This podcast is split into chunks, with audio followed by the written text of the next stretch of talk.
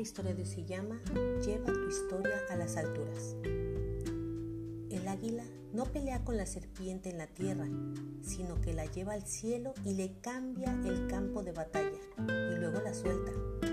La serpiente no tiene resistencia, poder ni ningún equilibrio en las alturas. En su terreno, la serpiente es poderosa y mortal.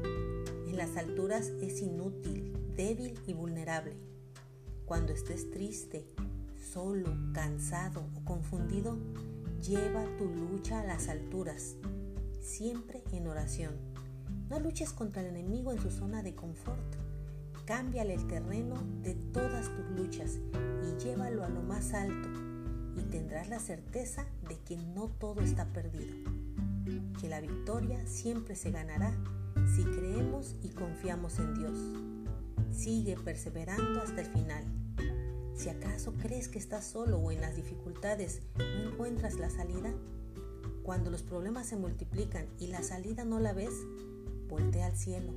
Recuerda que Dios está contigo y su mano poderosa te sostiene y su amor infinito siempre te alcanzará. La fortaleza al depender de sus promesas nos da seguridad y esperanza.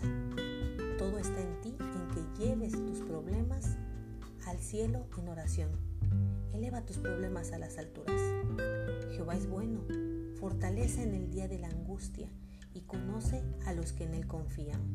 Nahum 1.7. Esa es la historia del día de hoy. Que Jehová, Jesús y su Espíritu Santo te bendiga. Bye.